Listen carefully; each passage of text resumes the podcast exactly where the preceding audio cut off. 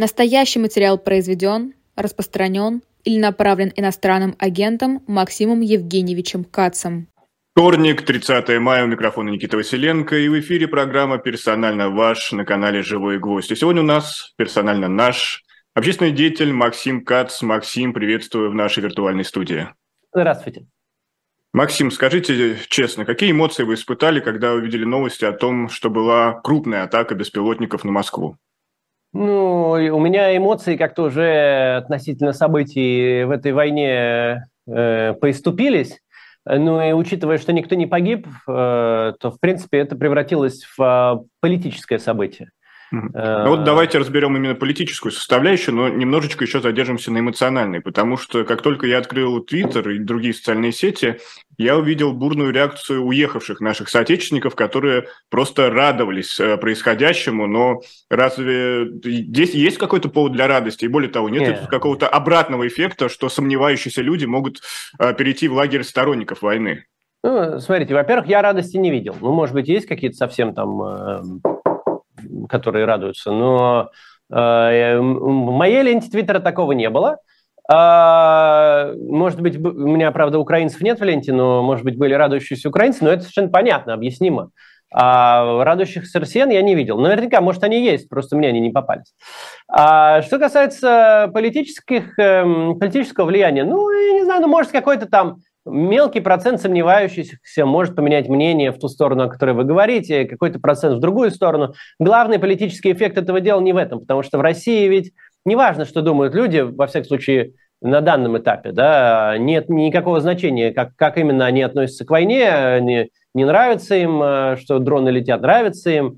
Это вопрос э, не главный. Главное это, что происходит в элитах и с, и с системой а, вообще власти в стране, насколько Путин кажется контролирующим ситуацию, насколько он кажется сильным, насколько э, есть ощущение, что он может хоть что-то добиваться и как-то выйти из той ситуации, в которую он попал. И в этом смысле, конечно, удар по Москве – это большой удар по путинской власти. Не, не, не смертельный, это не то, что он там к вечеру свалится, понятное дело. Но это политическое событие, сильно ударяющее по его э, возможностям как-то э, стабильно управлять страной. Максим, вы политтехнолог, и наверняка уже прочитали заявления официальных лиц. И как вам кажется, как официальные лица, в том числе Собянин, мэр Москвы, отработали вот эту повестку с атакой дронов? Я не совсем политтехнолог, но, э, естественно, я занимался избирательными кампаниями. Ну, если говорить об этом, то, конечно, для Собянина это большая проблема, это событие, потому что э, я вот слушаю в машине радио э, российское и смотрю и слушаю там периодически новости, там чередуются обычные новости и московские. И вот когда начинаются московские новости, там просто тишь да гладь, да вообще нету ничего, не происходит.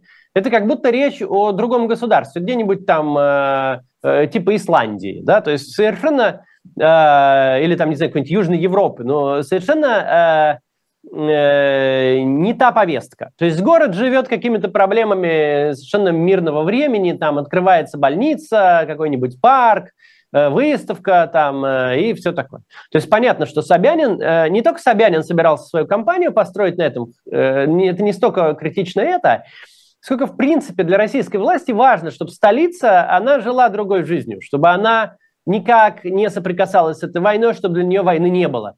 Это очень важно для устойчивости власти, потому что вся власть в России сконцентрирована в столице. И пока у тебя устойчивая столица, тебе, в общем-то, ничего не угрожает, что бы ни происходило ни в каких других регионах. Это не имеет никакого значения. Ну, не имеет существенного значения. Какое-то имеет, существенного нет. Поэтому столица, и, э, ну, она всегда была как государство в государстве. Но сейчас вот в плане войны это ее вообще никак не задевает. То есть там, э, э, несмотря на то, что население в, э, там, сколько, в 50 раз больше, что ли, ну, в общем, э, на 300 Около тысяч... 15 миллионов, признаем сейчас. Да, да, на 300 тысяч, э, ну, на 300 тысяч населения вот, э, Тувы в два раза больше mm-hmm. погибших на войне, чем на ну, 12-миллионную Москву, да, э, э, то есть разница, вы понимаете, огромная Москву максимально держит вне этого, и во время мобилизации было очень мало, были чуть-чуть, но мало было событий в Москве, каких-то, и мало кого гребли. И Москва всегда, она как бы вне этого всего, вне политики. вне Москва войны. вне политики. Москва да. слезам не верит. Вот, а, Максим... а теперь, конечно, это все, ну, это же не последний удар, очевидно. И, и сегодня он еще какой-то мягкий получился. Никто же не, не погиб, ничего по большому счету не пострадало. А, но это не значит, что завтра будет так же. И, конечно, Москва будет входить в повестку войны в связи с этим, что невозможно не реагировать на то, что с неба падают дроны со взрывчаткой. А, я хотел напомнить, что у нас в гостях Максим Кац, и призываю всех подписаться на соцсети нашего гостя, на наши соцсети, поддержать нас лайком, чтобы мы чаще приглашали Максима Каца. Но и, помимо прочего, настало время ролика для нашего, а, нашего партнера, и на этом моменте, на этом эпизоде мы сделаем небольшую паузу. Оставайтесь с нами, это программа «Персонально ваш». Согласно Илиаде Гомера, возвращавшиеся с Троянской войны ахейцы высадились на этот остров и впервые принесли туда то, что сегодня мы называем цивилизацией. С тех пор, чего там только не происходило. Его завоевывал Александр Македонский.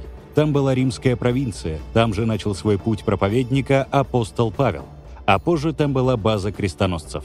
Штурмом брал этот остров турецкий султан Сулейман Великолепный – а последним его владельцем перед независимостью была Британская империя. От нее-то Кипр и унаследовал уважение к частной собственности, независимую судебную систему и правостороннее движение. Сейчас Кипр – одно из редких мест на карте, где действует золотая виза. Страна является членом Евросоюза и с высокой вероятностью скоро окажется в шенгенской зоне. Тогда обладатели ВНЖ Кипра смогут беспрепятственно перемещаться по всей Европе.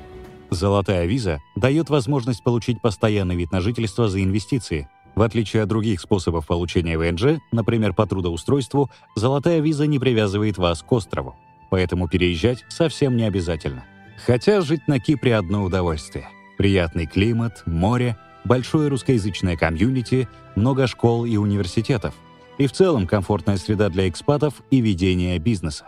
На данный момент «Золотая виза Кипра» — одна из немногих европейских программ инвестиционного вида на жительство, которая все еще принимает и, главное, одобряет заявления от россиян. Именно сейчас, в период геополитической нестабильности, самое время подумать о плане «Б» — обеспечить себе и своей семье безопасную гавань. Стать постоянным резидентом Кипра можно, если приобрести недвижимость стоимостью от 300 тысяч евро. Это могут быть апартаменты у моря в центре шумного курорта или уединенные виллы в горах. Все на ваш вкус и выбор. Чтобы приобретение недвижимости в чужой стране и оформление вида на жительство не стало пугающим препятствием, обратитесь к международной компании Astons, у которой более 30 лет опыта в иммиграционном секторе. Эксперты помогут вам на всех этапах, от подбора подходящей для программы недвижимости и заключения прозрачной сделки до оформления документов на ПМЖ. Контакты оставляем в описании.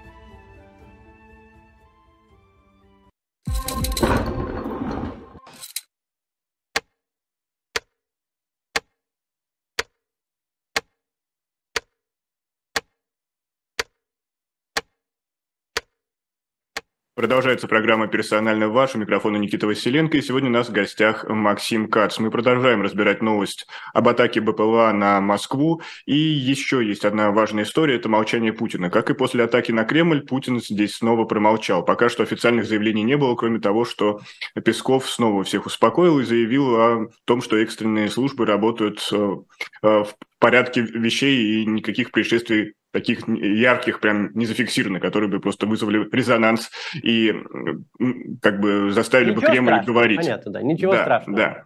Ну вот, но все-таки ну, выборы 24 -го года не за горами, Максим. Как же так? Мы давно знакомы с Путиным, это стандартная его линия поведения во всех кризисных ситуациях. Это еще в первый раз это вы, выявилось и стало сюрпризом для граждан, когда была катастрофа подлодки Курск. Но с тех пор э, его поведение никак не изменилось. Он никогда не ассоциирует себя с плохими событиями. Он э, политтехнолог из 90-х, он не э, чекист, на самом деле, из 80-х, это просто имидж публичный. На самом деле он политтехнолог из 90-х. Это основная его, как бы, э, ну, такая личность образующая такая вещь, что он э, именно политтехнолог из 90-х. И а политтехнологии того времени говорят о том, что если э, ты хочешь... Э, э, быть популярным, то тебе надо, правителем, то тебе надо ассоциироваться с чем-то хорошим и не ассоциироваться с чем-то плохим. Поэтому Путин доносит только хорошие новости, а если происходит что-то плохое, то Путин не реагирует, исчезает из эфира, пропадает, э, работает с документами, работе уходит на, значит, э, уезжает на дачу в, в, этот, в Сочи и там сидит. Это совершенно обычное, типичное поведение. Я за все время путинского правления могу вспомнить, может быть, одно его э, обращение по поводу проблем, но и то это было обращение по поводу предстоящих проблем относительно коронавируса. До Максим, того... я вот не хочу выступать адвокатом Путина, но я вспомнил, он ведь переписал новогоднее обращение, когда было крупное наводнение в Хабаровском крае, выйдя оттуда. Да, да, да, да, он переписал, но он э, э, ну, просто записал оттуда, но он не выступал по поводу этого наводнения, там, не руководил работами или что-то типа того, не говорил, что э, все силы будут направлены на помощь. Хотя, опять же, наводнение – это такое стихийное бедствие, это немножко другая история, но неважно. А, глобально мы вот видели считанное количество случаев, даже если посчитать этот, то есть еще вот случаи с обращением его перед ковидом. Но это он обращался до того, как начались массовые смерти, до того, как э, э, появились истории с э, локдаунами, до того, как граждане стали чем-то недовольны. Когда граждане начинают быть чем-то недовольны или происходит что-то, что выглядит плохо, Путин уходит в бункер. Это совершенно стандартная его линия поведения. Это модель наоборот от реального политического лидерства. Ну, да, знаете, реальный... это как в детстве, я в домике. Да, да, да. Реальный политический лидер в такой ситуации, он что делает? Приезжает на место событий, выступает с обращением к нации, да, вот, а Путин, он наоборот, он просто залезает в бункер и там сидит. Ну, то есть это никак не повлияет на кампанию 2024 года, потому что все-таки Кремль, при всем том, что уже все посчитали заранее, он уделяет время этому, подготовке кампании. Не, э, война повлияет, конечно, на эти выборы и на эту кампанию. Выборами это, наверное, неправильно называть, но на эту процедуру. Угу. Эта процедура для э, Кремля опасна. Это для них э, такое внутриполитическое землетрясение. Ну, то есть так живут они себе живут вот сейчас, и ничего не надо, никаких процедур проводить. А тут вдруг должны выйти граждане, кинуть бюллетень нужный в урну. Да?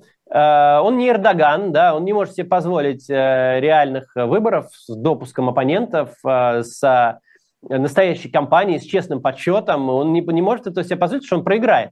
И это все понимают. Поэтому это будет какая-то вот э, сложная процедура с накручиванием чего-нибудь, там, э, с, с, с подготовкой спарринг партнеров которые там сами будут громче всех кричать, что за них голосовать не надо. Э, но, тем не менее, все равно мы знаем примеры в российских регионах, когда даже в таких ситуациях избирали губернаторами не кандидатов от «Единой России». То есть иногда граждан все так достает, что они решают за табуретку проголосую, лишь бы не за, не за начальника. И, и все понимают, что это сценарий развития событий не исключен. Понятно, что они там могут потом нарисовать, могут там еще что-то, но реальная легитимность пропадет после этого, потому что мы узнаем реальный результат. Все равно не все комиссии фальсифицируют. Будут где-то наблюдатели, где-то члены комиссии, где-то чего-то. Мы увидим реальный результат. Если мы увидим на честных урнах в Москве 10% за Путина или 20%, то там рисуй, не рисуй, все всем понятно. Все, власть утрачена. И они понимают этот риск. Э, война для них очень непредск... больш... большая непредсказуемая проблема. Что на любых выборах э, или на любой процедуре э, внезапные э, обстоятельства, э, случайные даже, могут привести к, пере... к перевороту событий. Мэрия Москвы, например, каждые выборы, там, на выборах Собянина моделирует ситуацию. Что если за неделю до выборов будет большая катастрофа в метро, авария, вот как была, погибнет там несколько десятков человек, авария в метро. И люди в панике решат не голосовать больше за... И что делать тогда? Это всегда моделируется. Война приводит к огромному количеству таких рисков, э, которые не имеют такую низкую вероятность. Э, кроме того, украинцы совершенно не учитывают интересы Путина, э, когда планируют свои операции, а даже наоборот. И они это прекрасно понимают. Чем ближе к выборам, тем опаснее для Путина всякие такие события, как сегодняшние. И большой налет на Москву за месяц или за два месяца до выборов не, непонятно каким последствиям приведет, например. А, или большое наступление Украины и потеря э, каких-нибудь территорий или заход в Крым. Все это может э, быть непредсказуемым образом сказаться на процедуре, которая будет проходить. И это э, вообще все это, что есть вокруг выборов сейчас, вокруг этой процедуры э, на следующий год, это все вызывает большую нервозность у российской власти. Вот вы упомянули спаринг партнеров и стандартно Путин использует каких-нибудь мальчиков или девочек-лебедя со стороны либерального лагеря. Конте- в этом контексте вы видите таких э, кандидатов? Я думаю, что в этот раз не будет допущен такой кандидат, э, потому что он э, слишком опасен, кем бы он ни был. Даже если это будет Явлинский или Собчак, как в прошлый раз, ну я же не говорю про Прохорова, который и так тогда немало набрал, или э, какой-нибудь Надеждин, который сейчас по телевидению иногда выступает довольно ярко. Э, любой такой кандидат, э, будучи явно против войны, то есть все понимают, что это человек против войны, он сразу начинает представлять альтернативу Путину. А они это позволить не могут. То есть они могут позволить альтернативу более людоедскую, где прямо вот кровь с клыков стекает, и то желательно не харизматичную. То есть Пригожин тут не супер подходит. Желательно какой-нибудь ну, скучный, там, э, и, и, но при этом вот этот, как вот я забыл, как его фамилия. Из, не, не, не, Нет? кого-то я помню, председатель партии Родина.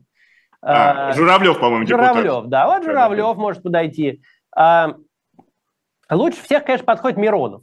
Потому что есть э, несколько требований сложно сочетаемых. Во-первых, человек должен быть э, достаточно известен и достаточно бессмысленен. Да, и с пропиской он... в Петербурге. Нет, это не важно. Он должен быть известен и бессмысленен, то есть он должен людям быть скучен, и при этом он должен иметь э, негативную репутацию и, и, и плохие какие-то действия, совершенные им лично. Таких людей не так много. Э, или есть люди, которые делали какие-нибудь гнусности, но они э, э, недостаточно известны, ну, потому что если ты возьмешь там какого-нибудь случайного там э, зэка и на выборы поставишь, то, ну, это какая-то фигня, и опять же там по приколу люди могут проголосовать, непонятно. А, или есть люди, которые э, ну, не, э, не имеют в биографии достаточно гадостей.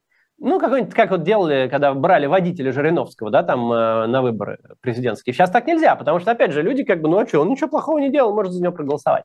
Не будет и как вот... в сериале «Слуга народа» с Зеленским, когда вот, учитель истории стал не, ну, Нет, такого учителя истории допусти, это все, конец сразу. Нет, тут прямо очень сложно выбирать.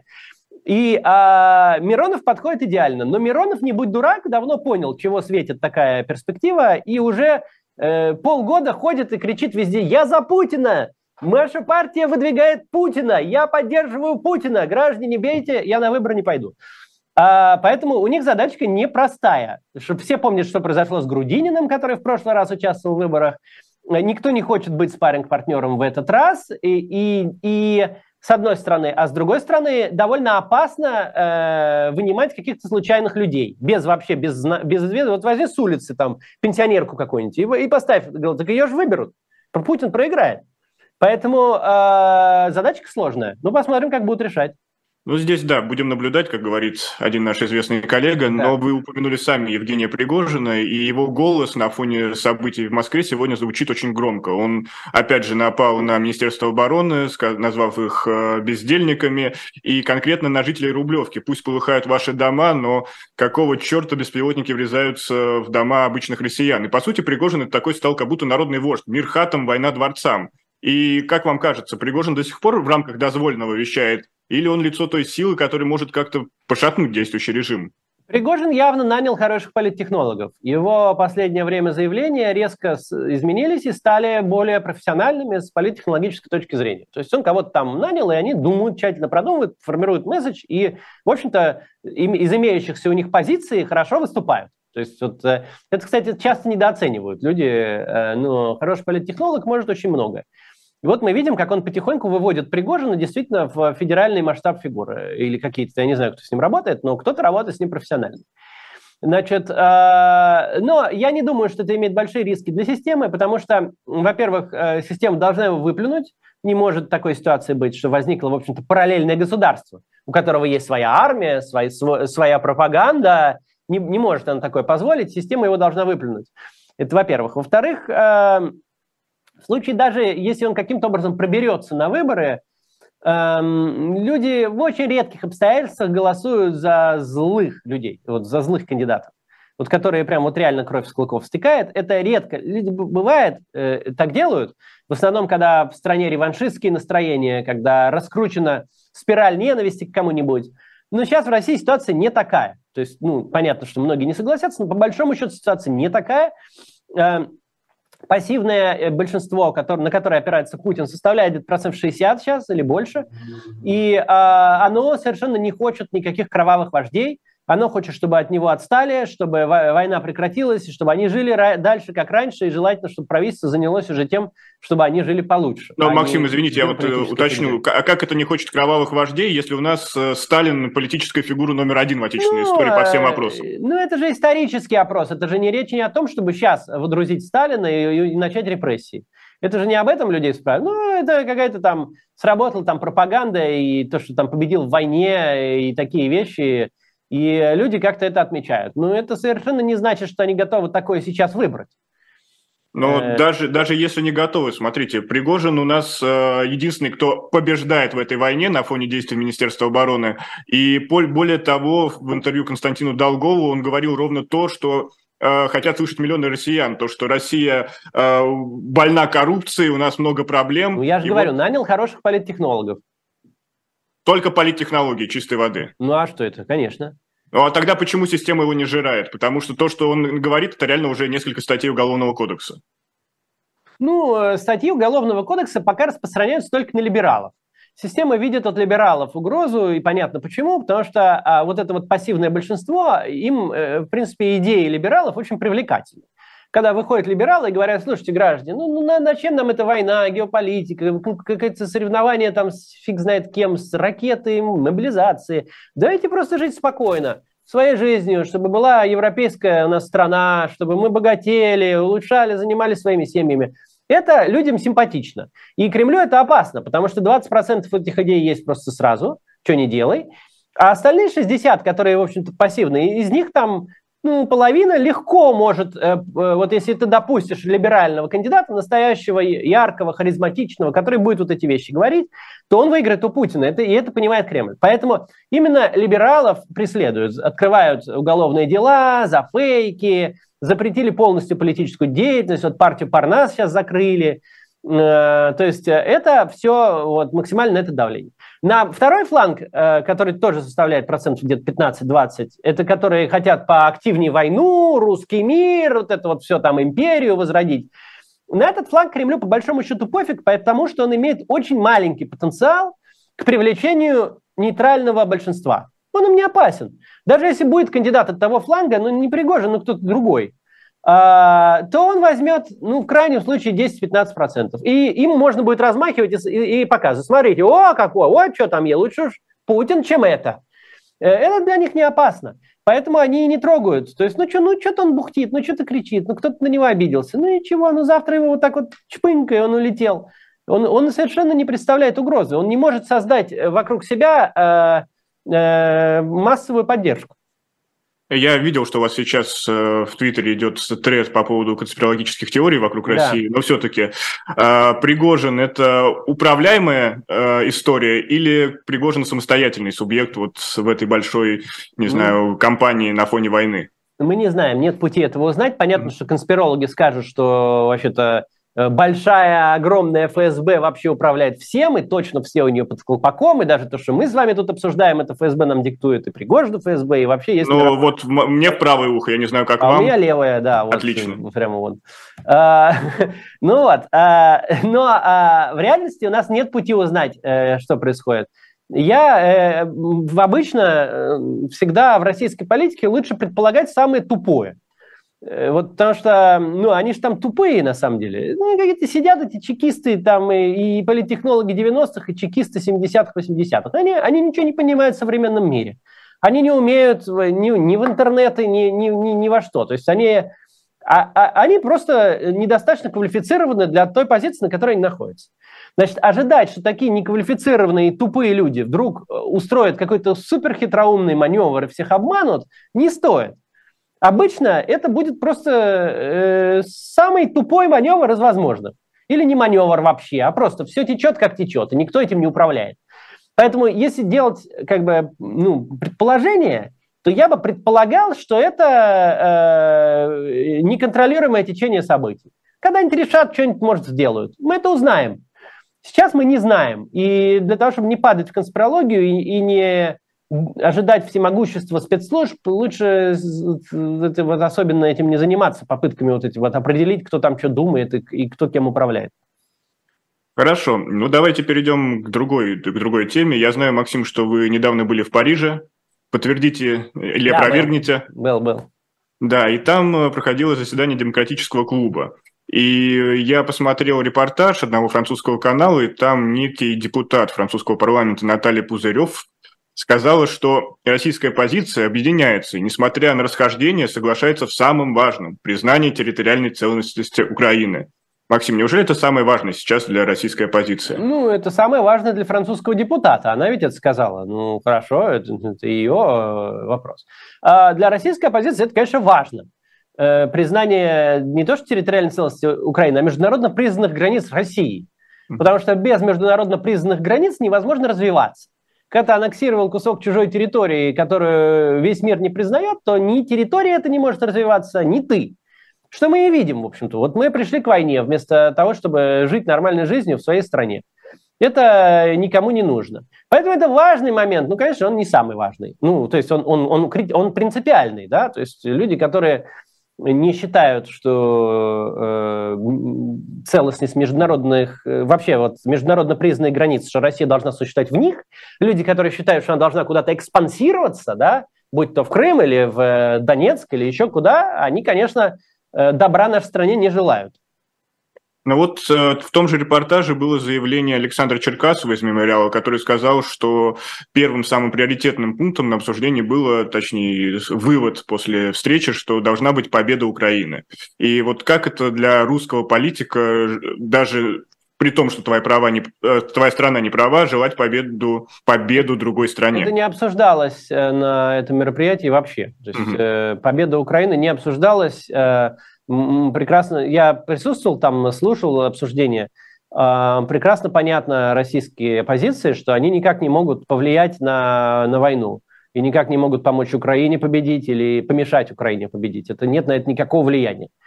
Поэтому э, какое это может быть, да, там вопросы санкций иногда интересуются нашим мнением, там, э, в основном, причем по санкциям относительно простых россиян, как сделать так, чтобы они их не коснулись, чтобы они, у них не испортилось отношение к Европе.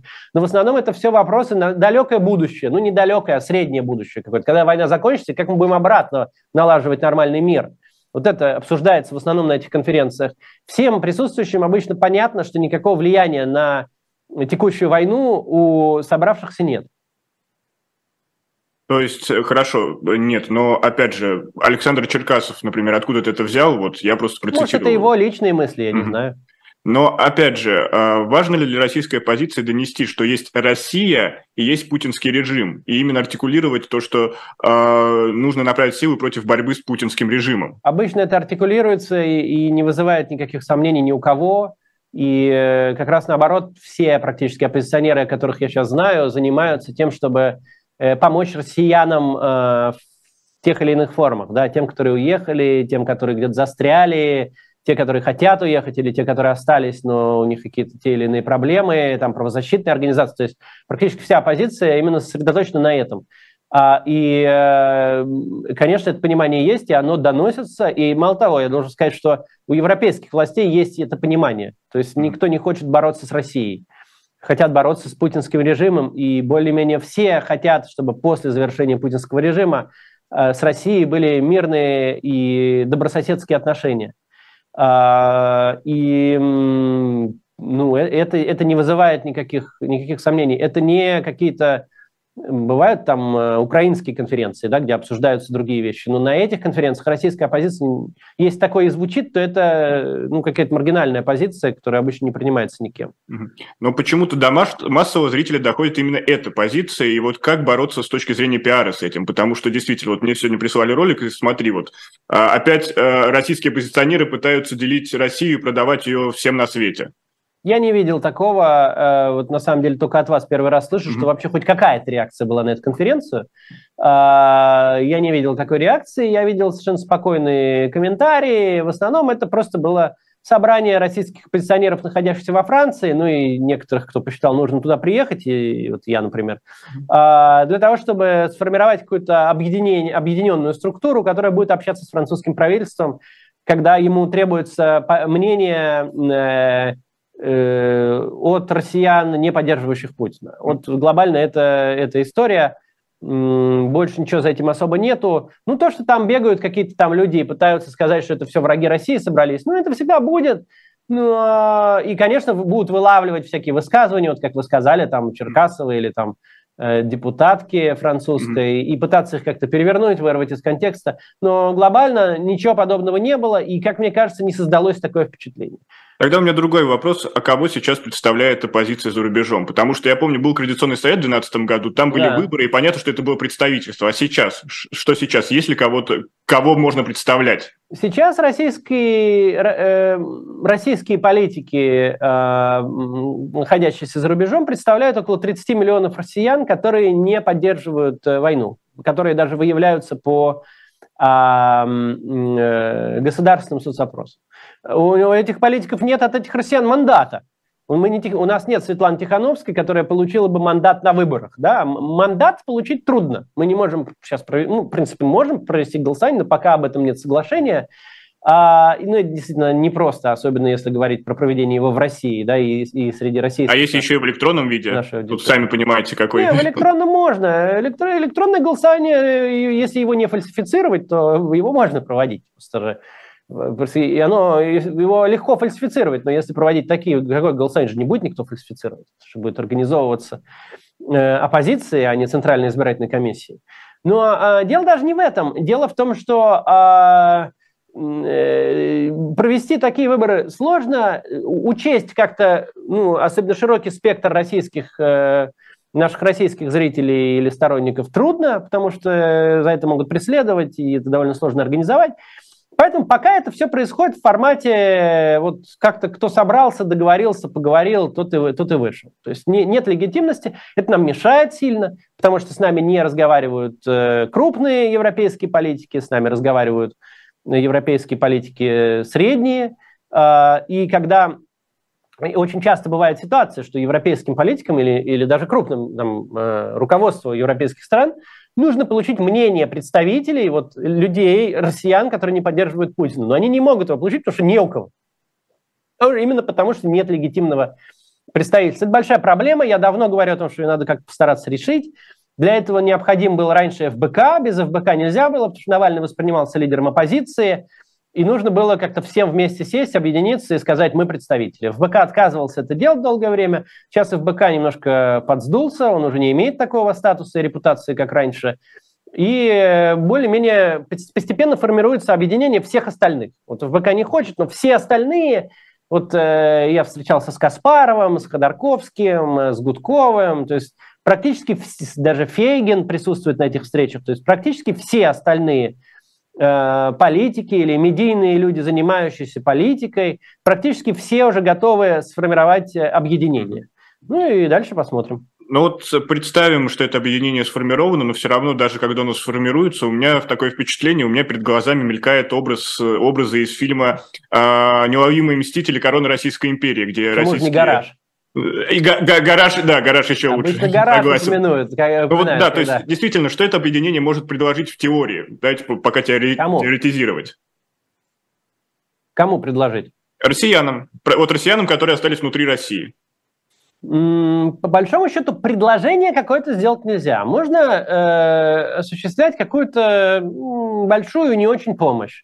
Ну, например, если кто-то попал под уголовное преследование и смог уехать в какую-нибудь страну но, имея, но он там под риском экстрадиции, там какой-нибудь, там, не знаю, Кыргызстан, например, да, то можно постараться его вытащить, договорившись с европейскими властями о, о проездных документах. Можно попытаться поговорить с, э, фармацевтическими, поговорить с фармацевтическими компаниями, которые перестают поставлять те или иные лекарства в Россию, и попробовать договориться о продолжении поставок хотя бы жизненно необходимых лекарств для раковых больных или для кого-то.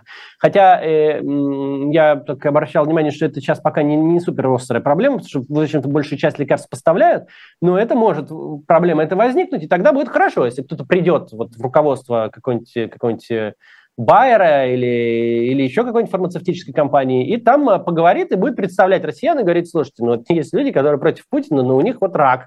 Что же они, почему же они не, надо их лишать лекарства, да, и, и этот разговор провести, да. То есть, как минимум, будет кто-то, кто может пойти и поговорить. Это немного. Мы не можем предложить сейчас решение проблемы. Понятно, что решение проблемы – это заменить в России президента. В данный момент мы не можем это сделать, хотя мы можем предложить тактику и стратегию на этой процедуре, которая будет в 2024 году. И хорошо бы нам предложить какую-то единую стратегию и тактику, а не всем, как обычно, эти за бойкот, а эти за голосуй за того, а эти голосуй за сего, а эти порти бюллетень. Это тоже хорошо бы сделать. Но кое-что мы сделать можем, но надо понимать, что мы маленькая-маленькая сила. Мы, не, мы на самом деле не... Это, опять же, не Турция, где есть 47% за это, 52% за того. Ну, мы маленькая сила с потенциалом, конечно, как мы уже об этом говорили, потому что либеральные политики привлекают большое количество нейтральной аудитории в той ситуации, которая есть. Но надо понимать, что сейчас наши возможности маленькие. Мы можем попробовать кому-то помочь. Мы пробуем. Ну, то есть все равно получается, что российская позиция в данный момент никак почти не связана с россиянами внутри России. Мы только представляем их интересы за рубежом, не более. Основная связь с россиянами внутри России медийная. Мы, мы э, выступаем на наших медиаресурсах, россияне нас смотрят, у меня больше половины зрителей из России, например. А россияне, во-первых, видят адекватные вещи, высказываемые на русском языке россиянином. Во-вторых, они видят комментарии, где видят еще очень много россиян, которые думают так же, как они. Это очень важно, потому что пропаганда пытается создать ощущение, что это какие-то отщепенцы, что людей таких нет, а когда они видят каждый день миллион человек таких же, как они, это важный эффект. Это основное, что мы сейчас можем сделать в, на этом этапе. Но э, это не будет так всегда. Когда в России начнет что-то шататься, начнутся перемены, то и наша медийная деятельность, и наша политическая деятельность, общение с элитами, а, какие-то союзы, которые там можно делать, используя те небольшие ресурсы, которые у нас есть, это будет иметь влияние на ситуацию. Возможно, мы сможем вмешаться в будущие процессы. Касательно вас, а, вы не присоединились изначально к Берлинской декларации, но потом после встречи с Гарри Каспаровым сделали это. Почему? Да. Я поговорил с Каспаровым, мне понравились вещи, которые он говорит, мне понравились его идеи, соображения. Я ему высказал э, какое свое несогласие с некоторыми его позициями, не принципиальными, но в основном тактическими.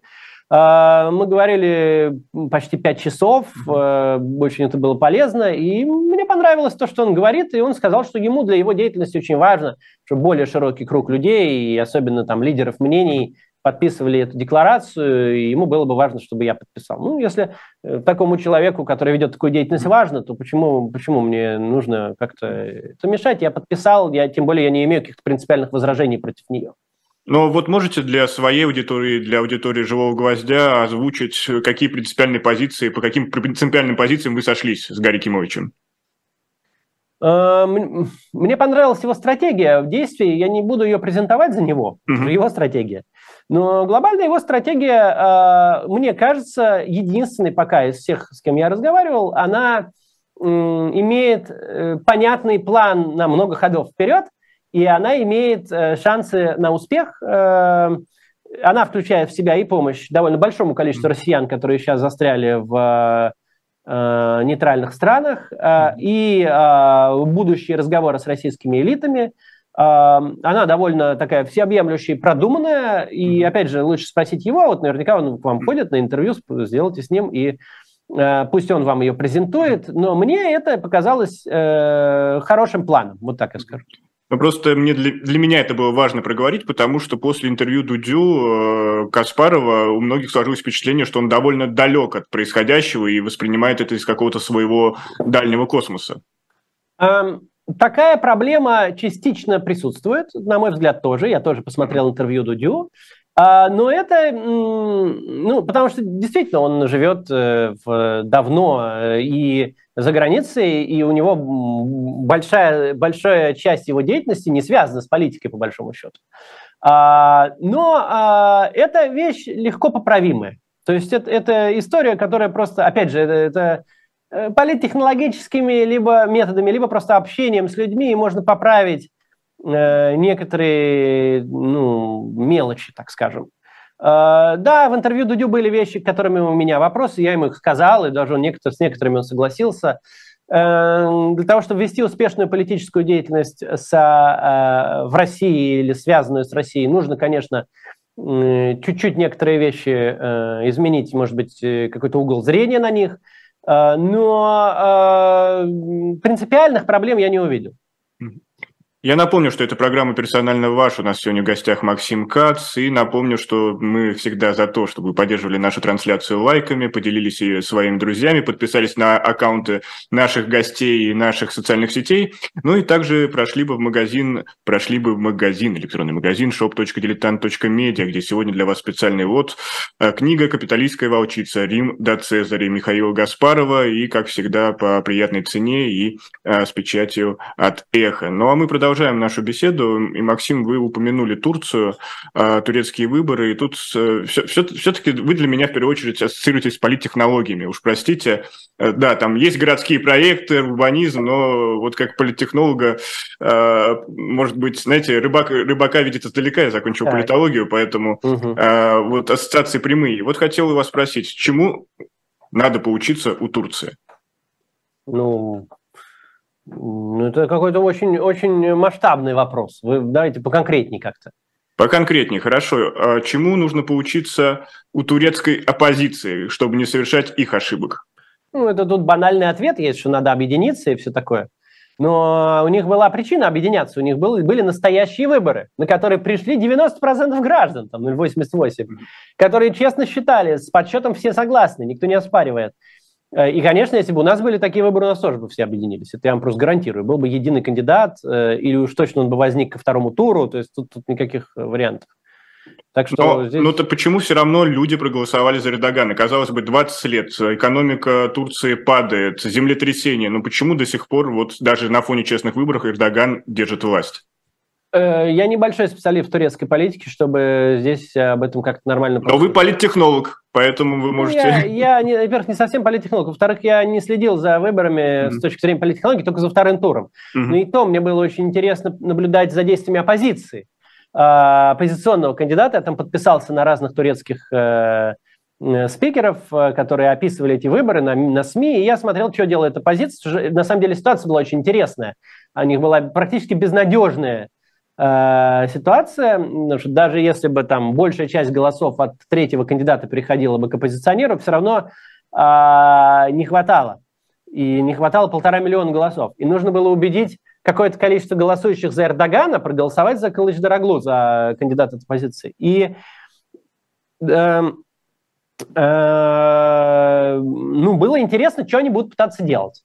Ну, они попытались самое банальное, то есть они попытались взять самую край повестки Эрдогана и начать кричать «депортируем 10 миллионов беженцев». Хотя это понятно, что нету столько беженцев, и, ну, и вообще это совершенно не близко там, оппозиционной аудитории. И они ушли от имиджа вот этого доброго дедушки, который там представляет альтернативу, и пошли в имидж вот э, пугателя, и стали пугать ну, нам, нам, я ничего не понимаю, опять же, в турецкой политике, но на мой вкус, как бы ты не можешь за неделю сменить имидж человеку полностью. Когда ты долго, там, год работал на то, что у него был имидж э, там один, а потом ты бац и переворачиваешь его на другой. То есть, э, ну, это, я думал, что это не сработает, и это и не сработало. То есть, действительно, это никого не убедило. А только наоборот, э, курдов э, сделал так, что в, ку, в, курдских э, местах, где живут курды, меньше явка была. Тогда подытоживая, результаты выборов – это, скажем так, результат эффективных действий Эрдогана или результат ошибок оппозиции? Не, ну надо понимать, что там не, не демократия, там э, все равно э, не демократический режим, там э, главный лидер оппозиции, там бывший мэр Стамбула вообще в тюрьме сидит. А, ну, у него отсрочен приговор, поэтому он формально еще на свободе. Ну, а, форм... окей, но он да. осужден, и он не участвовал в выборах в этих. Да. И а, там а, беспрецедентные совершенно репрессии, даже с нашими, не, не, текущими даже не сравнимы, а уж я не говорю про те, которые были до войны. Э, там была попытка военного переворота, пересажали десятки тысяч человек после этого. Э, ну, то есть он удерживает власть, на, по большому счету, силой. Mm-hmm. Там нет свободной конкуренции, да, идей. А, но а, действительно, вот этот шанс его скинуть турецкое общество решило не использовать. Наверняка там есть много причин у этого. Ну, я очень поверхностно знаю о его идеях, что это там новые османы, это имперские это эти идеи, националистические турецкие, но я мало очень в этом понимаю, чтобы об этом как-то нормально рассуждать. Но для путинского режима победа Эрдогана – это хорошо? Ну, конечно, хорошо. Для путинского режима вообще, в принципе, у него главная философия это в том, что начальство не должно меняться никогда. Что начальство должно оставаться то же, которое есть. И поэтому, конечно, ну, снос, да еще на выборах, э, такого важного э, представителя мировых автократов, как э, Эрдоган, э, было бы для них эм, ну, неприятным. С другой стороны, сейчас они могут на это посмотреть и подумать, а может и нам на выборы кого допустить? Может это, это же вообще так более круто, так сказать более по-пацански. Вот, э, вот на самом деле вы выборы выиграть у оппозиционера, когда все, полная явка, да, не нарисовать там что-то, подрисовать там это, а как-то жульнически, а вот по-настоящему. Может и захотеться и такого на старости лет. И это, конечно, ничего хорошего не предвещает для Путина, если такого захочется. Ну, а... я думаю, на старости лет э, вряд ли человеку такой захочется. Хочется дожить э, свой срок во всех смыслах. И... Скорее всего так, конечно, это я уж так Скорее всего, действительно, это будет наша стандартная процедура, к которой мы привыкли, и даже хуже. И опять же, к нашим реалиям э, сейчас э, близки приговоры даже у Лилии Чанышевой, например, или Саши Скаличенко. Сейчас идет э, следствие вокруг Жени Берковича и Светланы Петричук. А у преследуемых жертв режима уже много женских имен. Но вопрос даже не про это, а про то, что сажают уже все больше и больше людей, и допускаете ли, что потом государство может объявить широкую амнистию? И в том числе вы сейчас находитесь в уголовном розыске, э, в уголовном розыске, просто в розыске, э, и э, здесь, опять же, может быть, и по вашему кейсу будет амнистия. И тогда вы готовы были бы вернуться, с учетом, что путинский режим сохраняется? Не знаю, надо смотреть. Вполне возможно, что военная цензура будет отменена после окончания войны, но я не думаю, что война может быть окончена при Путине у власти. Поэтому я не думаю, что что-то подобного можно ожидать, пока Путин президент. Ну, а когда Путин уже не будет президентом, я думаю, тогда можно ожидать быстрых изменений в этом вопросе. И тогда я, конечно, вернусь. То есть, как только будет возможность, я планирую вернуться. Но если вот Путин, говоря его пацанским языком, даст заднюю? Я не вижу, как это сейчас может произойти. Mm-hmm. Он э, слишком глубоко влип в эту, в эту штуку. Mm-hmm. Но вы на своем канале делаете много исторических проектов и сравниваете разные периоды нашей истории. Вот действия путинского режима. А вы все еще видите какие-то параллели с его предшественниками? Я на самом деле не очень люблю сравнивать, а, и невозможно сейчас проводить параллели. То есть это другое время, другая ситуация. Э, ну, так можно про войну в Афганистане. Вот я недавно делал, что почему не призывают срочников, да, на войну, не не призывают, почему их на войну не отправляют. Угу потому что текущая политическая элита сформировалась в 80-е и в 90-е, и в оба этих периода власть потеряла обрушение рейтинга, ее произошло mm-hmm. в результате отправки срочников на две войны. Причем в Афганистане за все 10 лет погибло меньше, чем за несколько месяцев в Украине. Но именно возможность гибели срочников, э, именно вот прямо бывших вчерашних школьников, которых отправили помимо их воли туда воевать, привела к тому, что это красная линия для граждан. То есть, ну вот, но это опять же не параллели, это скорее просто те же люди, просто они формировались в то время. Ну вот, э, например, многие называют Путина Николая первым без ядерной бомбы. Здесь вы согласны? Не, это я не люблю все. Это, мне кажется, все притягивание за уши. То есть mm просто попытки там игнорировать одни, э, игнорировать что-нибудь и просто выцепить что-нибудь похожее и говорить вот похожее, я это не люблю. Это такой исторический активизм. Он в последнее время модный стал, э, но мне не нравится.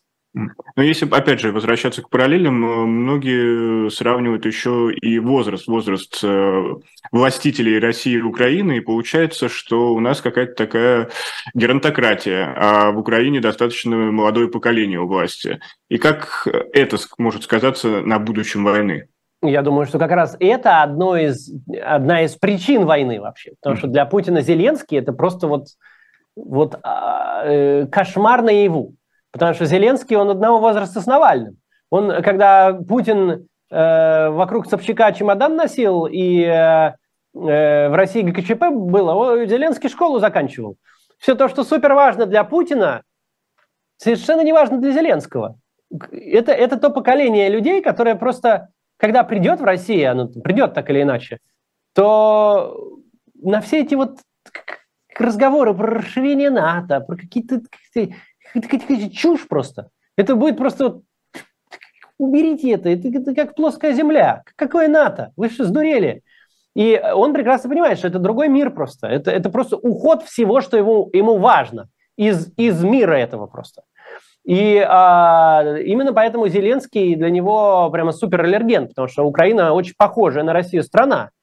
Э, это одна из трех а, таких основных республик бывшего Союза. Это страна, где говорят на русском языке. Это страна э, сам, второе в мире там славянское государство. Это, это похожая страна, которая выбрала другой путь и выбрала другого лидера, при том, что там Порошенко, например, Путину намного более понятен.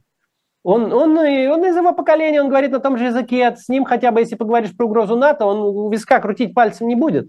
Он, он хотя бы в одной повестке находится. И вдруг этого Порошенко, действующего президента, на выборах сметает просто. Человек, который для Путина не может быть политиком по определению. Комик. Как он может быть для... Как это вообще возможно? И мало того, что он становится политиком, так он еще и вполне успешно, ну, э, ведет свою, свою, свою деятельность, то есть он ни, ни, никуда там не, не прогибается, его нельзя вокруг пальца обвести, как он там сразу хотел. Так еще и когда начинается война, он ну, просто и, и действует э, э, отважно, смело и суперэффективно. И ну, знаете, Путина он все-таки был капитаном просто... команды КВН, а это правильно клуб веселых и находчивых, и буква «Н» здесь ключевая. Ну, а, нет, он не только был капитаном команды КВН, он, он, э, о чем Путин, видимо, как-то не доложили ему, он был создателем большого и успешного бизнеса в очень конкурентной среде, что не может быть простой человек, который это сделал. То есть, э, но это не важно. Для Путина Зеленский – это просто невозможный политик. И это демонстрация того, что Путин и его мир, то, что ему важно, уходит в прошлое. И именно с этим он воюет, он воюет с прошлым. Он, он, он воюет с будущим, он воюет с наступлением будущего. Оставить все как есть, вернуть все взад. Вот это вот его, э, то, что у него в голове сидит. Так что это, конечно, очень важно. У вас на канале вышел ролик о том, что Запад не перестанет э, поставлять помощь Украине, и вы там категорично заявили, что вот ни при каких условиях Западу это выгодно во всех смыслах, и в экономическом, да. и в политическом. Но я, Нет, передвигаясь по я Европе... не говорил, не говорил в экономическом. В экономическом, конечно, война Западу не выгодна. Ну, я имею в виду в экономическом для корпораций, которые производят оружие, да, тут ну, Да, там есть много влиятельных групп, которые, да. которым это выгодно, полезно, у них растет влияние, и это еще и не только из-за этого, но еще и из-за идеологических причин и из-за принципиальных причин, ценностных, э, и они сочетаются с тем, что это еще и выгодно влиятельным э, людям. Ну вот ключевой вопрос, а действительно ли не повлияет, не повлияет ли вот эта поставка и массовая помощь Украине на итоги ближайших каких-нибудь парламентских выборов в Европе? Потому что, когда я общаюсь с немцами, с голландцами, они реально вот как-то возмущаются, что они выбрали правительство, правительство Украины, а не правительство, которое представляет их как избирателя.